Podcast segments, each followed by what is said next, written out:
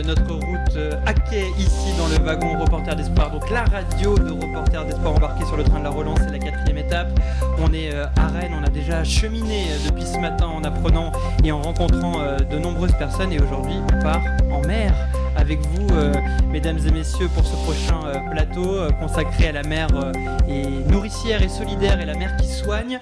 Donc on va pouvoir découvrir avec vous les différentes activités. Donc on va faire déjà un petit tour de table dans notre train qui est donc embarqué à flot. On a Jean-Marie Lebihan, euh, bonjour. Bonjour. Vous êtes directeur de la fédération Les Paniers de la Mer. Merci d'être avec nous. Lionel Bouillon, bonjour. Bonjour. Vous êtes euh, PDG euh, de Algo Paint. Euh, Vous allez nous expliquer bien sûr de quoi il s'agit. Euh, Théo Després, bonjour. Bonjour. Vous êtes président de Phil et Fab. Je crois que d'ailleurs vous n'êtes pas venu les mains vides là. C'est ça, avec des petits euh, échantillons. Des petits échantillons. Et on a aussi euh, Pierre Mézel, bonjour. Bonjour. Vous êtes euh, cofondateur de Jolokia, un laboratoire euh, social. Et nous retrouvons avec euh, grand plaisir euh, Anne-Claude Lefebvre. De nouveau, bonjour. On Bonjour. pourrait même dire rebonjour. Vous êtes donc euh, directrice de Coworkit et anciennement euh, de Biotech Santé. Vous nous expliquez euh, Bretagne, Biotech Santé Bretagne, en quoi justement euh, la mer peut permettre et d'être aussi un laboratoire, un outil de soigner les personnes en situation d'handicap. Alors, on va déjà démarrer tout simplement pour essayer de mieux comprendre qui vous êtes par rapport à nos auditeurs, auditrices et téléspectateurs aussi, puisque cette émission est filmée. Alors, on va commencer avec, vous, Jean-Marie. Les paniers de la mer, c'est quoi? Alors, les paniers de la mer, ce sont de plusieurs associations.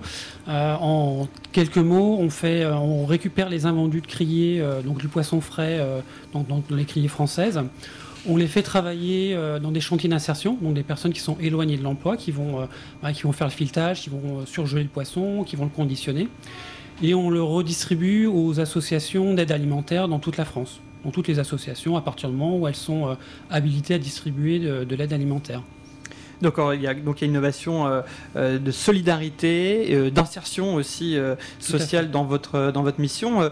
Théo Després, il me semble que vous aussi, hein, il y a des valeurs que vous partagez par rapport à l'insertion et la solidarité. Vous pouvez nous expliquer aussi, donc, euh, Phil et Fab Oui, alors nous, on est- donc, on est une entreprise de valorisation des filets de pêche usagés. Donc, on travaille avec euh, pas mal de partenaires locaux, bretons et hors Bretagne pour euh, créer une filière. Et nous, notre capacité est de euh, transformer ces filets en granulés. Donc, après, qu'on revend à des entreprises qui souhaitent euh, refaire des produits. Et pour la partie euh, réinsertion, on est partenaire avec les Genets d'Or, donc à, côté de Brest, ils sont à Guipava. Et une équipe de 4 personnes donc de cet ESAT, ils viennent dans notre atelier, on les accueille une fois par semaine. Ils viennent nous aider au niveau du, du tri de la matière bah, pour trier les filets. Et, et donc ça leur fait aussi sortir un peu de leur cadre euh, habituel. Et voilà, on n'a eu que des bons retours euh, pour le moment. Bon, on en reparlera et justement pour bien comprendre filet fab, donc filet, et puis derrière la fabrication à partir des filets de pêche. Donc là, montré à la caméra. Donc là, on a le filet de pêche traditionnel, j'imagine. Alors, non, alors, Alors, juste- ah, ça c'est de l'après. Donc le, le, filet de pêche, euh, on voit un peu c'est maillant, c'est assez volumineux. Ouais. Nous on a une capacité à le broyer avec une machine en interne. Donc ça donne ça une Donc, fois qu'il est broyé. Voilà, c'est réduit. Après, il y a. Alors, pour le moment, on le sous-traite, mais on a pour le projet d'internaliser, granuler des, euh, les filets. Donc, ça, c'est la matière qu'on revend. Et D'accord. ensuite, on peut faire différents produits. Alors, des lunettes de soleil, là, c'est la marque Armorlus qui a. qui a- Grande marque, évidemment. Grande marque bretonne avec Acuitis. Et ça, c'est du filament d'impression 3D fait à 100% de filet de pêche recyclé de Nanovia qui vient de sortir ça à la rentrée. Euh, on a fait le travail, euh, la RD cet été et c'est la petite nouveauté euh, 2021 à la rentrée. Donc avec du filet de pêche, on peut créer du filet de pêche. Donc, voilà, alors euh, je sais pas si. Peut-être, mais il faudra essayer. Bon, bon, en tout cas, là, c'est très clair. Euh, Pierre Mézel, vous aussi, hein, il y a évidemment euh, de la solidarité, euh, de l'inclusion euh, par rapport à votre projet. Alors oui, mais nous, il ne faut pas nous parler de, de- de filets de pêche parce qu'on se les prend dans les quilles de- de- des, des voiliers et, et c'est un vrai, un vrai souci pour nous. Alors, expliquez-nous d'ailleurs pourquoi vous prenez des filets de pêche pour mieux comprendre. Alors on prend, on- on prend des filets de pêche parce qu'on monte en fait des, des équipages de course au large, donc sur des bateaux euh, de- d'exception, les bateaux du Vendée Globe, les bateaux de la Volvo Ocean Race, c'est le, le, le Vendée Globe en équipage. Euh, et euh, notre objectif, c'est de montrer que c'est pas des, ce sont pas des milieux réservés à des personnes exceptionnelles, parce qu'en fait, la, la- la mer, on parle toujours de solidarité, et puis quand on regarde les équipages, on voit que les équipages sont tous euh, très homogènes. Hein, on ressemble un peu tous à des clones, que des hommes anglo-saxons entre 30 et et 45 ans. Euh, et en fait, nous, on a décidé de créer des équipages bah, qui représentent toute la diversité qu'on peut avoir dans le pays. Donc, c'est-à-dire des gens de tous les âges, hein, de 18 à 70 ans, la mixité à bord. C'est rare, hein, C'est vrai. Euh, d'ailleurs, autour de cette table, on n'est pas terrible en termes de mixité, il faut bien le reconnaître. Euh, des personnes en situation de handicap, quand je dis handicap, c'est pas des, des, quoi, des, handicaps assez, assez lourds, hein, des personnes non-voyantes, des personnes paraplégiques. Et donc, tous ces équipages, alors évidemment, il y a tout après tous les milieux culturels, tout ce que voilà, tout, ce qu'on a eu jusqu'à sept nationalités différentes à bord. Vous voyez, avec. Alors, ça, c'est toujours le, la chose sympathique, c'est les langues à bord. Mm. Quand vous avez un équipier polonais qui parle anglais et un équipier breton qui parle que breton et français, Comment est-ce que vous faites pour qu'ils communiquent Avec les signes, non? Eh ben, c'est une, une, véritable question, hein, quand mm. même. Mm. les langues ne sont pas une, une, petite barrière, et quand l'anglais, qui est cette langue universelle, n'est pas, euh, n'est pas acquise par tous, eh ben, on se repose des questions de vivre ensemble, mm. des questions de, de, base. Et donc nous, le projet est, est très simple. Hein. C'est vraiment à partir de cet exemple de la course au large qui fait un peu rêver, qui semble parfois inaccessible, et ben nous on, fait le, postulat et la preuve euh, inverse, c'est-à-dire que en fait on arrive à créer une performance collective, à faire un véritable collectif qui, crée ensemble, et pas seulement dans le discours, en étant riche de, ces, de, toutes ces différences. Oui, on a presque l'impression que c'est qu'un prétexte, hein, justement, préparer à la course, et que le, gros de l'expérience se passe justement dans la préparation et dans le bateau. Comme on dit souvent, parfois le voyage, c'est pas tant la destination, mais c'est le chemin qu'il faut entreprendre pour y arriver. C'est exactement ça. Le, but, c'est vraiment cette, euh, cette histoire de comment est-ce qu'on crée le collectif, et parce qu'on a beaucoup de discours, les discours sur le vivre ensemble, les discours ça, n'arrête pas. Euh, la question, c'est comment est-ce qu'on fait concrètement? Donc, c'est vrai que tout à l'heure, vous nous présentiez en tant que laboratoire social. C'est mm. exactement ça. C'est on a cet enjeu euh, de vivre et de faire ensemble, parce qu'encore une fois, vivre, parfois on ne sait pas ce que ça veut dire, mais il s'agit bien de faire ensemble. Quand on parle d'enjeux écologiques, ben, un des enjeux de, l'écologie, c'est partager nos ressources, c'est partager un espace habitable qui est de plus en plus euh, difficile à habiter.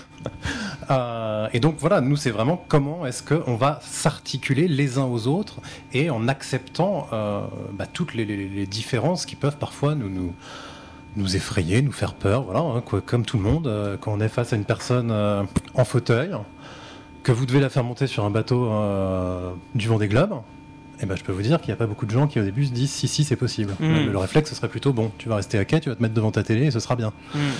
Euh, Alors justement vous avez prononcé euh, à l'instant euh, le mot d'écologie. écologie ça vous parle aussi à vous Lionel Bouillon puisque par rapport, par rapport à votre activité chez Algopens il y a une dimension bien sûr d'écologie puis vous faites avec vous faites avec la mer justement pour faire de la peinture si j'ai bien compris. Vous allez nous expliquer ça. Tout à fait. Donc bah, moi j'ai lancé la start-up le 30 juin 2015 avec la volonté de bousculer le segment classique des peintures bâtiments en positionnant mon projet sur quatre engagements forts, qui étaient de dire aujourd'hui les peintures classiques du marché sont adossées à la pétrochimie. Mhm. Donc quand vous repeignez vos intérieurs, bah, vous appliquez du pétrole sur vos murs.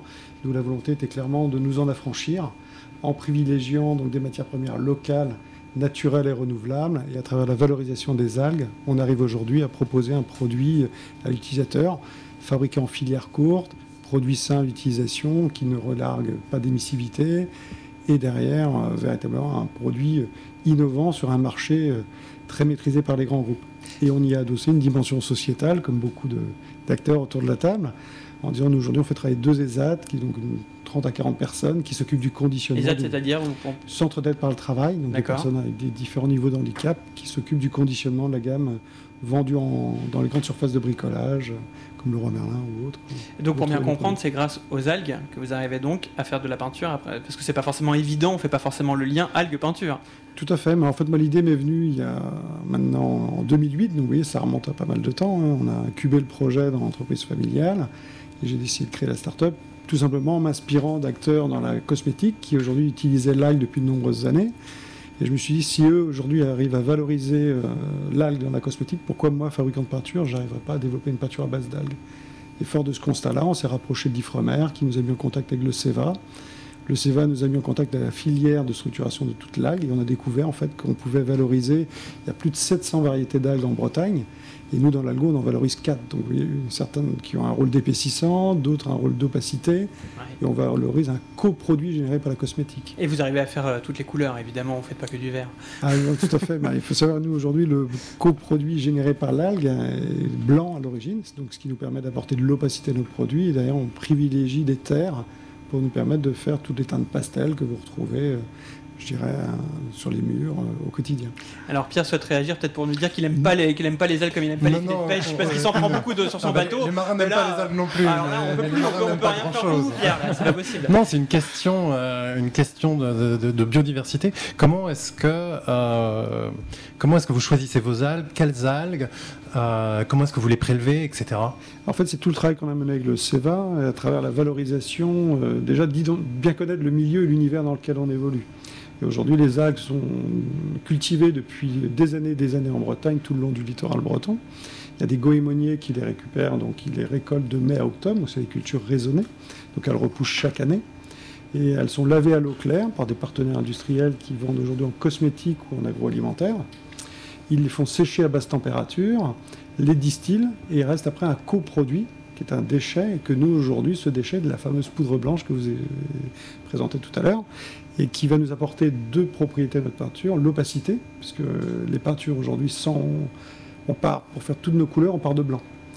Et sauf le noir bien sûr mais les tons plats mais globalement c'est quand même 80% du marché aujourd'hui en blanc ou en dérivé. Et on valorise donc ce coproduit et autrement, on utilise des dérivés de la gare-à-gare qui sont aujourd'hui utilisés déjà en agroalimentaire pour tout ce qui est flan, euh, pour l'agroalimentaire. Et aujourd'hui, toute la filière existe. Le but, ça a été de co-construire une filière annexe pour valoriser des déchets ou des coproduits qu'on peut retrouver dans d'autres secteurs d'activité, hein, pour faire des filets de pêche, hein, pour ralentir les bateaux en mer.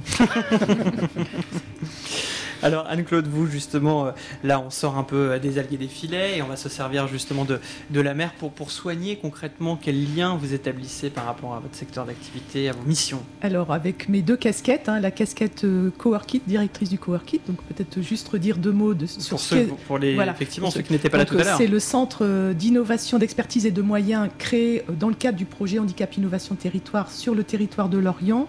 Et euh, sa mission, c'est d'accompagner euh, les porteurs de projets qui peuvent être des entreprises, des centres de soins euh, ou du médico-social, des associations de patients, pour euh, accélérer le développement de leur innovation sur le handicap. Donc on est sur des thématiques... qui peuvent être euh, très diverses, hein, comme euh, l'aide à la communication, l'impression 3D et les aides techniques, euh, mais aussi le sport. hein. Le sport, sport et handicap, ça parle beaucoup. Et on a des beaux exemples. Alors, si je répondrai à votre deuxième partie, plus sur la santé juste après, mais sur peut-être deux illustrations, on travaille avec Damien Seguin, qui est un navigateur bien bien connu, euh, qui a lui-même euh, donc une main en moins, donc euh, et qui pratique sa passion et qui le fait donc avec la team Apicil et qui a été au Vendée Globe et qui a des très bons records, voilà. Et donc nous on, l'a- on a pu l'accompagner dans le développement du du manchon qui allait euh, lui permettre de pratiquer la voile euh, au- au-dessus de son moignon. Donc voilà, c'est l'exemple du Coworkit. Il peut euh, aider à, faire un prototype et à euh, définir avec la personne elle-même euh, l'innovation. Et on a un deuxième exemple rapide, c'est avec la Fédération française d'aviron Mhm. donc, euh, qui euh, euh, était venu voir le centre de CarePap et le Coworkit pour euh, développer un siège qui permette aux personnes en situation de handicap de pratiquer l'aviron. Et donc, on a revu avec lui, on s'est dit c'est peut-être pas le siège, c'est peut-être un kit d'aide au positionnement sur le siège qu'il faut développer. Donc là aussi, notre intervention, ça a été de travailler avec les personnes elles-mêmes, définir le besoin, développer le prototypage, et puis après de se dire bah, comment on commercialise et comment on commercialise au plus grand nombre. Donc euh, à la fois trouver une entreprise qui allait euh, vendre ce kit, donc ça c'est ce qu'on a trouvé, mais aussi dire on peut diffuser euh, les plans pour que tout le monde puisse en même temps, donc faire cohabiter Mhm. finalement deux modèles économiques, ce qui n'est pas forcément très, très habituel, et ça fait partie des valeurs du Coworkit. Voilà, ce qui n'est pas très habituel. De toute façon, vous êtes tous, c'est ça qui est intéressant autour de cette table, assez singuliers euh, dans vos domaines. C'est dans le cas pour vous aussi, Jean-Marie Lubin, puisque je crois que vous êtes le, le seul en France euh, eh bien, à, tenter de, valoriser les invendus de poissons au profit de l'alimentaire. Oui, on est, on, bah, on est les seuls. On, travaille avec toutes les criées quasiment, alors Bretagne et toute la Manche, donc ce qui est déjà euh, énorme parce que c'est là où il y a les plus gros, euh, les plus grosses criées. Donc effectivement, il y a, après on, on récu- comme on récupère à peu près tout, euh, tout ce qui n'est pas vendu, tout ce qu'on peut récupérer.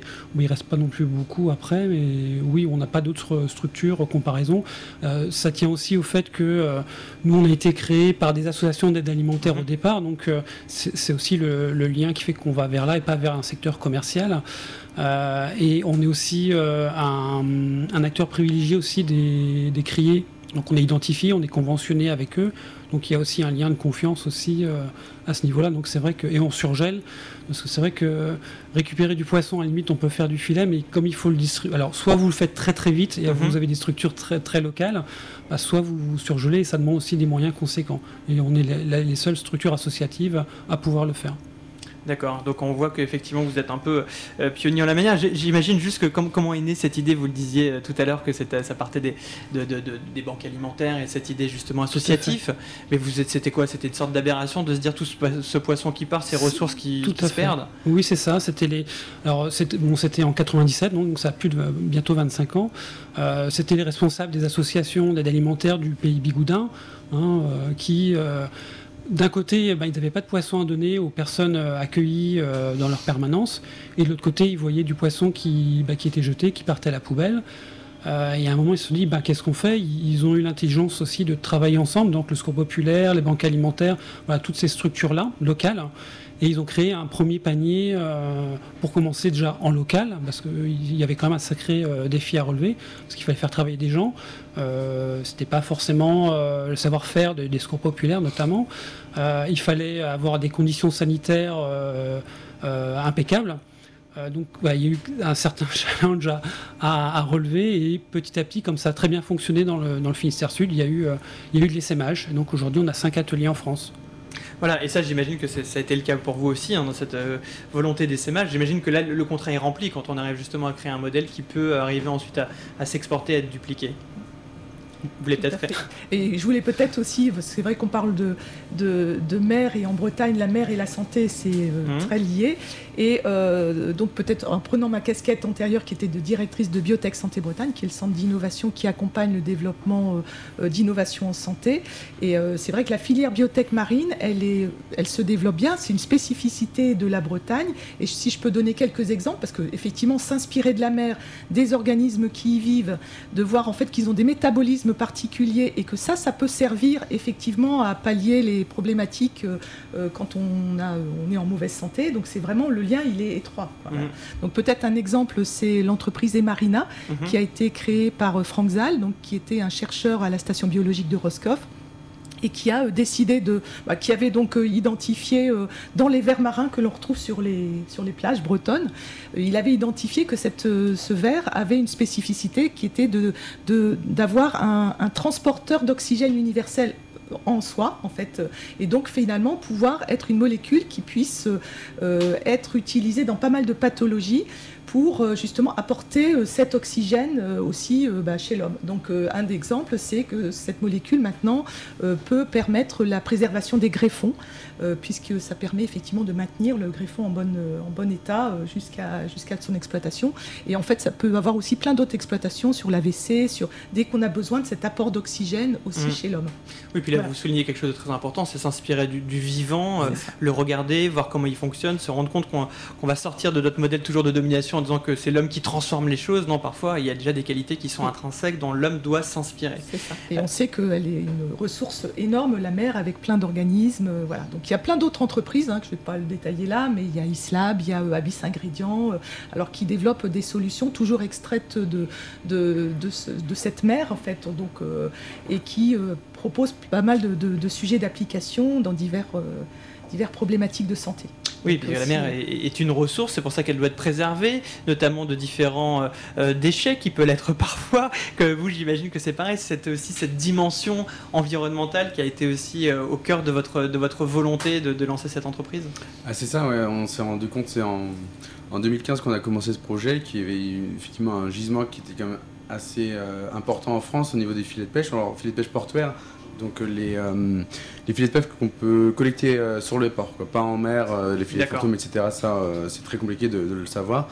donc c'était 800 tonnes en France et puis on s'est dit qu'il y avait déjà des filières, comme les filières bouteilles, des filières de recyclage en France, etc. Et là, effectivement, on s'est rendu compte qu'il n'y avait rien hein, en France à part de l'envoi à l'étranger pour une filière de recyclage un peu Espagne, Slovénie, enfin beaucoup de voyages on va dire, ou alors de l'enfouissement de l'incinération. Et aucune valorisation derrière des, métiers de la pêche bah, qui font ce travail de, de ramener leurs déchets euh, sur le port. Donc là, on a fait, bon, bah, déjà nous, à notre, on était étudiants à l'époque, donc euh, à notre stade, on va essayer de démontrer des choses, d'expérimenter la, matière, de la refondre, etc. Et petit à petit, c'est comme ça qu'on a réussi à, à devenir, alors pas encore industriel parce qu'on est en cours de montage, mais à, réussir à créer une nouvelle matière de, de cette ressource en fait portuaire. Et donc les objectifs de l'entreprise maintenant de développement? Ah bah, c'est duplication dans toute la France, donc on est déjà, on travaille déjà avec la région Normandie, région Occitanie, toute la Bretagne, des premiers points de contact avec Boulogne également. Donc c'est vraiment d'apporter notre solution, en tout cas notre accompagnement territorial pour créer ces filières, parce que c'est très différent sur chaque part, sur chaque, euh, territoire. Et après nous, comme ça, on augmente aussi notre approvisionnement, notre ressource.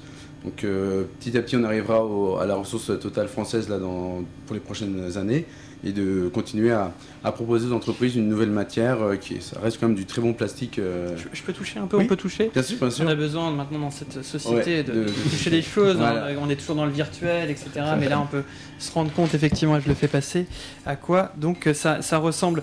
Euh, on vient tous de traverser, et on, la traverse encore un peu, cette, cette crise sanitaire. Pierre, j'imagine que, est-ce qu'il n'y a pas une analogie à faire lorsqu'on a été confronté à cette crise qui nous a tous un peu sidérés? Il y a quand même eu des élans de solidarité, parce qu'on, sans mauvais jeu de mots, on se retrouvait un peu tous euh, sur le même bateau euh, face à l'adversité.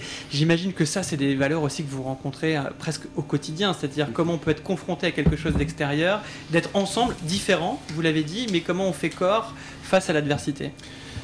C'est exactement la, question de, de Jolokia. Mm. parce qu'effectivement, un bateau, il faut être très clair, c'est pas. C'est surtout un bateau de course. Euh, c'est pas une partie de plaisir. Hein. Euh, vous êtes euh, dans un milieu humide en permanence. Ces bateaux de course sont pas. Alors il n'y a pas de. Pour vous donner des exemples, il n'y a pas de toilette, il n'y a pas de cabine de douche. on partage les, on partage les couchettes les uns les autres, mais les couchettes sont toutes à la vue les uns les autres. Donc vous n'avez aucune intimité, strictement aucune intimité pendant plusieurs jours.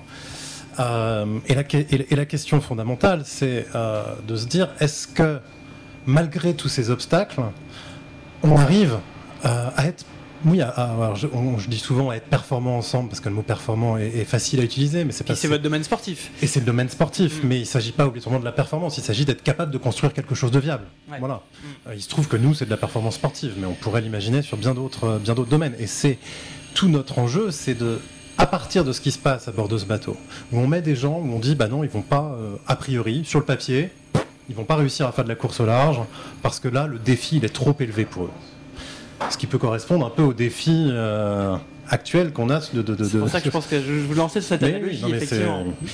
Et donc, on part pas de ah non on va pas réussir euh, il faut euh, exclure les uns ou les autres un peu au kifomètre euh, non c'est de toute façon on est tous bel et bien embarqués dans ce même bateau et euh, nous, notre, notre enjeu, c'est de montrer quelles sont les solutions euh, et donc quels sont les mécanismes qui font qu'on arrive à collaborer tous ensemble. Et parce qu'il s'agit bien euh, d'apprentissage, il s'agit bien de choses qu'on doit découvrir, découvrir, euh, découvrir les, ressources de l'eau, découvrir comment est-ce qu'on réagit face à l'appréhension qu'on a face à, quelqu'un auquel on n'est pas habitué. Voilà.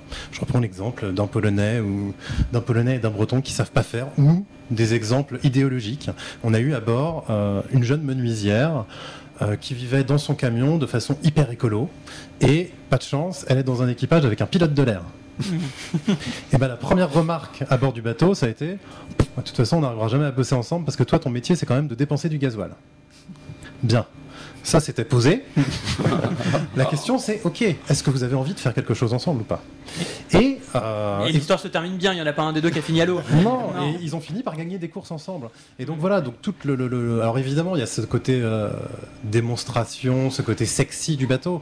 Mais euh, vraiment, nous, après, ce qu'on fait, c'est on va à la rencontre des entreprises, on va à la rencontre des élèves, on va à la rencontre du grand public lors d'événements pour apporter des clés de, de, de, savoir-faire. C'est un savoir-faire. Mais euh, justement, quel conseil vous pouvez donner? Parce que là, je pense que ça intéresse tout le monde ici autour de la table de se dire, mais même dans une entreprise, on a des, des, philosophies qui sont différentes, des parcours qui sont différents. Enfin, en tout cas, il faut l'espérer quand, l'espérer quand c'est pas une entreprise qui, qui prend un peu la mixité. Et tout le monde cherche euh, à faire ensemble. Donc, c'est quoi, c'est quoi les, conseils qu'on peut donner? Parce qu'on n'est pas tous sur un bateau dans des situations extrêmes. Alors, il y a, les, conseils, il y en aurait beaucoup, mais on peut peut-être en prendre juste deux. Euh, le premier, c'est celui dont, en fait, dont je viens de parler. C'est déjà ne pas avoir peur de ces différences visibles. La différence visible, c'est ce qui nous arrête. Ah mince, il est en fauteuil, je sais pas comment faire. Ah mince, il est vieux, moi les vieux, je sais pas faire, etc. la première chose, c'est pas avoir peur de ça. Nous, c'était très marquant. Au début, il y avait un marin que vous connaissez sûrement, Jean-Pierre Dick. Ah mince, d'habitude, je cite jamais son nom. Raté. Cette fois, c'est fait. Euh, c'est vrai que je le cite jamais en, radio ou en télé, mais c'est pas grave. Euh, qui, me dit à la création du projet, mais tu sais, tu vas pas réussir à faire le tour de l'île de Groix avec un, le tour de l'île de Groix. Hein, vous voyez, c'est mmh, petit, avec un équipage comme celui-là. Et parce que on sort du, du on se dit c'est pas possible. La première chose, le premier conseil, c'est de ne pas croire les gens qui vous disent que ce n'est pas possible. Hmm. Et donc de se lancer. Et quand on se lance déjà avec la confiance qu'on est capable en tant qu'être humain, c'est même le principe de l'être humain, c'est de faire société, euh, et bah déjà il y a un premier, un hmm. premier pas de gagner, donc oublier la différence visible. C'est parce qu'il m'a dit que c'était impossible que je l'ai fait en fait. Exactement, non mais c'est exactement ça. c'est exactement ça. Et puis, peut voilà, donc ça c'est un, un, conseil qui peut paraître euh, trivial. Et puis on le comprend mais aussi, se fixer des objectifs hauts. Parce que là, c'est pareil, se dire, on va y arriver. Donc j'imagine que vous aussi, euh, vous fixez des objectifs qui sont des objectifs ambitieux. Clairement, aujourd'hui, quand on incarne un projet, quel qu'il soit, je crois qu'aujourd'hui, on incarne tous des projets. Avant tout, on, porte et on met des valeurs dans nos projets. C'est qu'ils soient, je dirais, à travers la différenciation des personnes et, il n'y a pas de frein sur tous les secteurs. Nous, aujourd'hui, dire on arrête de piquer du pétrole sur les murs et on va appliquer des pâtures à base d'algues, c'est un challenge. Sur le départ, c'est sûr. Revaloriser, euh, je dirais, demain des filets de pêche et pouvoir, je dirais, euh, les revaloriser et en refaire d'autres encore plus beaux demain, c'est il faut y croire, il faut aller jusqu'au bout. je crois qu'on incarne tous aujourd'hui cette volonté de démontrer que quand on croit dans un projet, il faut l'incarner, faut et pas s'arrêter au quand dira-t-on, yaka ou les yaka faucons, moi je dis. Hmm. Et ça, Dieu sait qu'il y en a. Et puis, faut encore fait-il justement arriver à garder euh, l'espoir, puisqu'on est ici à Reporter d'Espoir, à persévérer aussi. Juste par rapport aux conséquences de cette, de cette crise sanitaire, euh, Jean-Marie Lugan, quelles ont été les conséquences pour vous? J'imagine que vous avez été forcément impacté, les restaurants ont fermé. Euh, il y, a eu quand même directement des conséquences très, concrètes. Hein. Oui, on, alors ça a été un, petit peu en deux temps. on a commencé par fermer, comme, comme fait tout le monde. bon, on perd parce que de toute façon les criers étaient fermés, donc il y avait vraiment plus de poissons, il y avait plus de pêche. aussi parce que notre matériel de sanitaire, les charlottes, les, gants, enfin tout ça, on l'a redistribué aux, hôpitaux, etc. Donc on n'avait vraiment plus de matériel. Euh, au mois de mai donc 2020, on a, on a eu une petite aide de l'État pour se rééquiper déjà dans un premier temps. Et après, bon, il faut savoir que l'aide alimentaire, on est passé de 4 500 000 en fin 2019 à 8 millions en septembre 2020. Ah de bénéficiaires De bénéficiaires, oui, de bénéficiaires. Ce qui n'est euh, forcément pas une bonne nouvelle Non, non, c'est pas une bonne nouvelle.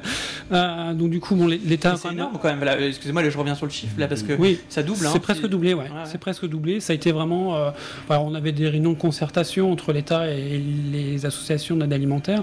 Et c'est vrai qu'on s'est un peu tous retroussé les mains. On a eu des aides de l'État et effectivement, on a pu euh, récupérer plus de poissons, notamment le poisson que, bah, que, les, euh, que les restaurants euh, prenaient. Bah, pour le coup, au, niveau de l'aide alimentaire, bah, on a mis du bar, on a mis du Saint-Pierre, mm.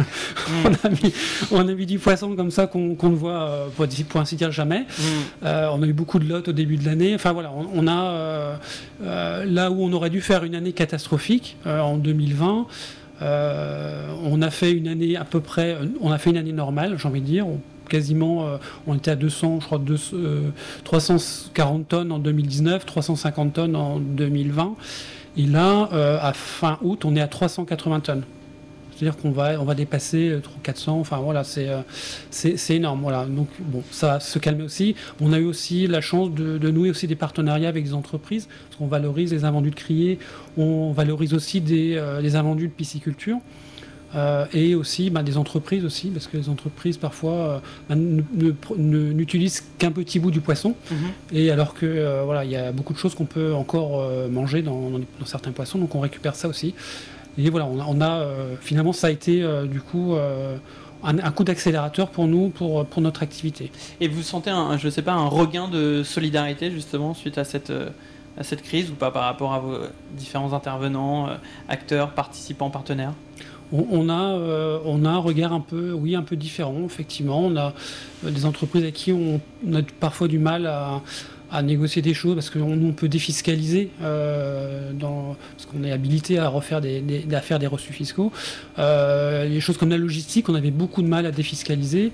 On en avait un historique pour le transport du poisson frais. Là, on a euh, un, les personnes qui stockent, l'entreprise qui stocke chez nous à, Boulogne-sur-Mer qui nous défiscalise complètement les coûts du stockage. Et voilà, c'est pas neutre. Pour une petite structure comme nous, c'est pas neutre.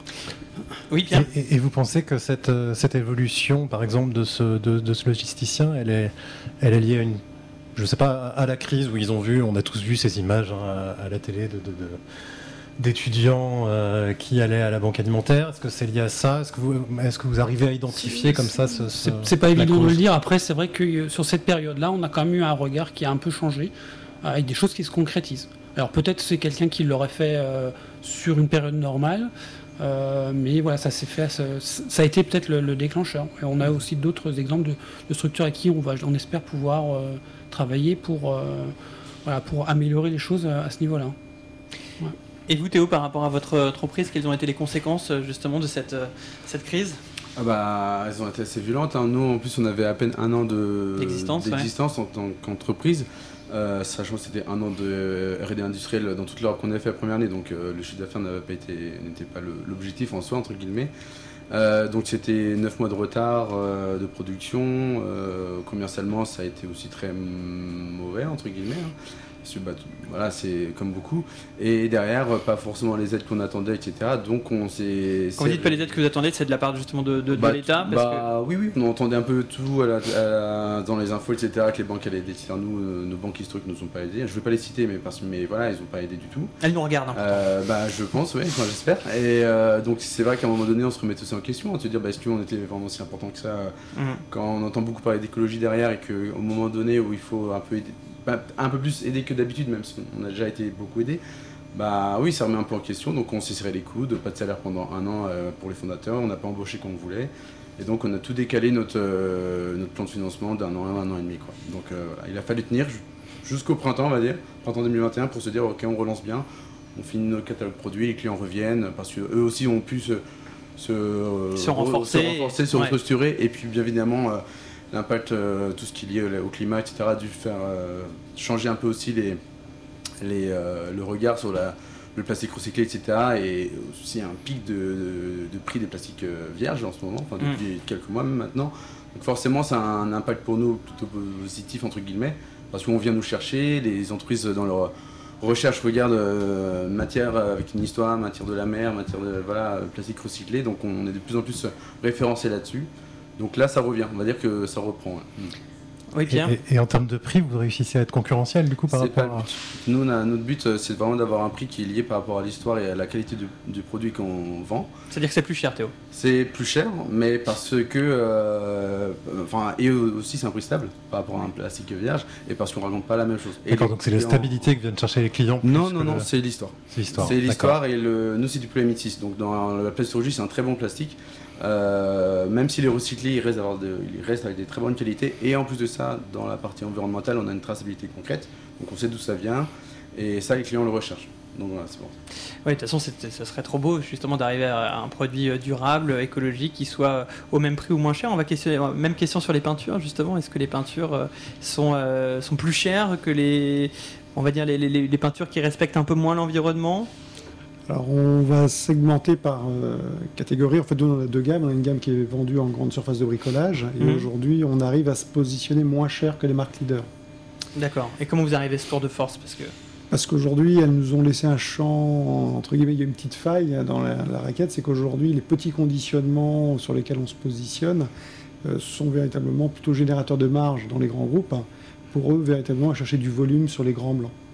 C'est la raison pour laquelle aujourd'hui, nous, on est moins cher que les marques leaders du marché. Pour bien comprendre, c'est qu'il y avait justement une marge qui était très importante sur ce secteur-là, où les entreprises euh, du secteur peut-être euh, vendaient peut-être trop cher, tout simplement, enfin récupéraient de l'argent beaucoup sur ce secteur-là, et vous, vous... C'est une massification globale, entre guillemets, sur un segment de marché où ils vont plutôt chercher du volume, là où on est, entre guillemets, nous, une goutte d'eau dans l'océan. D'accord. Euh, maintenant, sur le marché du professionnel, on est dans une approche radicalement différente où là, moi, ce que j'appelle, c'est dans tous les produits innovants, on est face à ce qu'on appelle la conduite du changement. Aujourd'hui, c'est non seulement démontrer qu'on a les mêmes propriétés qu'une peinture classique, en termes de pouvoir couvrant, de durabilité, de, mise à l'atteinte. Mais derrière, il faut garantir, je dirais, la durabilité dans le temps, lever les freins dans la mise en œuvre du produit. Et dès que vous êtes à cette étape-là, tout le monde se dit le produit est tellement top qu'entre guillemets, on va faire de la marge dessus. Et là, vous êtes en train de dire non, non, on va prendre les marges conventionnelles Mmh. du marché sur lequel on s'adresse, mais en ayant une approche beaucoup plus éco-responsable, saine et surtout euh, respectueuse de l'environnement dans lequel on se positionne.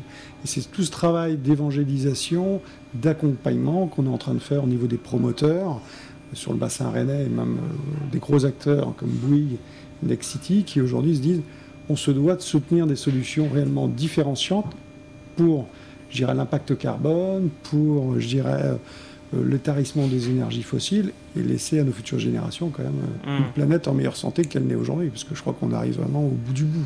Peut-être temps de bouger. Quoi. A priori, je crois que si on en écoute certains, c'est même déjà presque un peu trop tard. Anne-Claude Lefebvre, vous lui souhaitiez intervenir? Bah, Peut-être aussi pour euh, redire sur- dans le domaine de la santé et du lien avec la mer, en fait c'est un travail de longue haleine et c'est euh, très long à aboutir, donc ça faut aussi le redire. Ça fait rêver souvent, ce sont des belles histoires, mais euh, euh, c'est- les personnes qui les ont menées en général ont souvent eu des périodes un peu difficiles où elles ont dû être tenaces et vraiment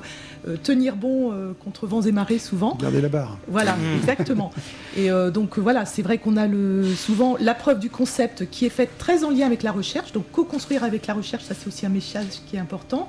Après, on a souvent toutes les étapes de validation, de, euh, de- donc on passe du monde. Alors euh, dans l'exemple que j'ai cité tout à l'heure des marinas, on était plutôt sur la recherche euh, dans le domaine de la mer euh, et des biotech marines. Après, on est passé dans la recherche clinique et du lien avec euh, euh, l'application chez l'homme, à quoi ça peut servir. Puis après, il faut se poser la question de comment on produit et comment on maîtrise euh, une fois que la preuve de concept est faite.